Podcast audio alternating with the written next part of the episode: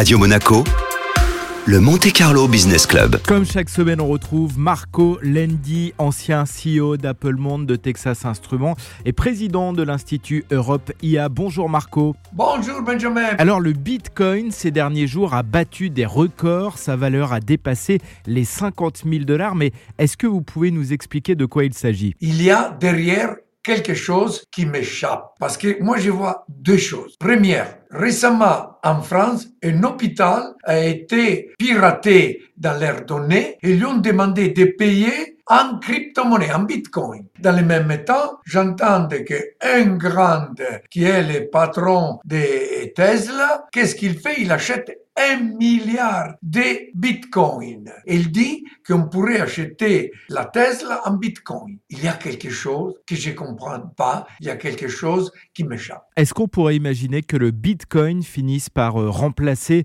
l'euro et le dollar que l'on paye dans le futur avec cette monnaie? Non, je ne crois pas. Je pense qu'il y aura des monnaies électroniques. Ça, c'est possible qu'il y aura un euro électronique et qu'il y aura un dollar électronique de façon qu'on va payer avec une monnaie électronique. Regardez ce qu'il se passe aujourd'hui avec le Covid.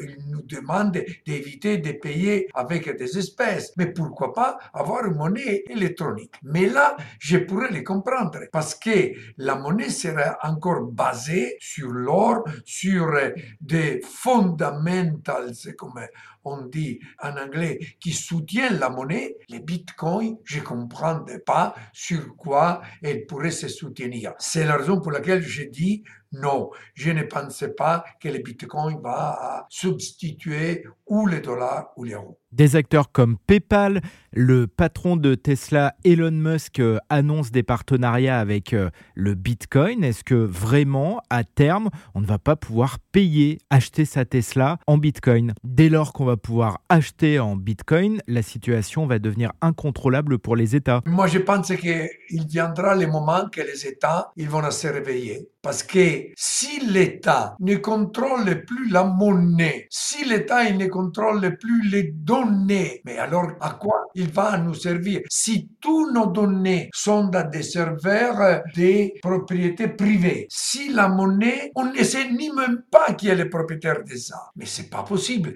Qu'est-ce qu'il est alors notre souveraineté numérique, notre souveraineté aussi d'un point de vue politique? Parmi les géants qui tentent de créer euh, leur propre monnaie, il y a évidemment Facebook.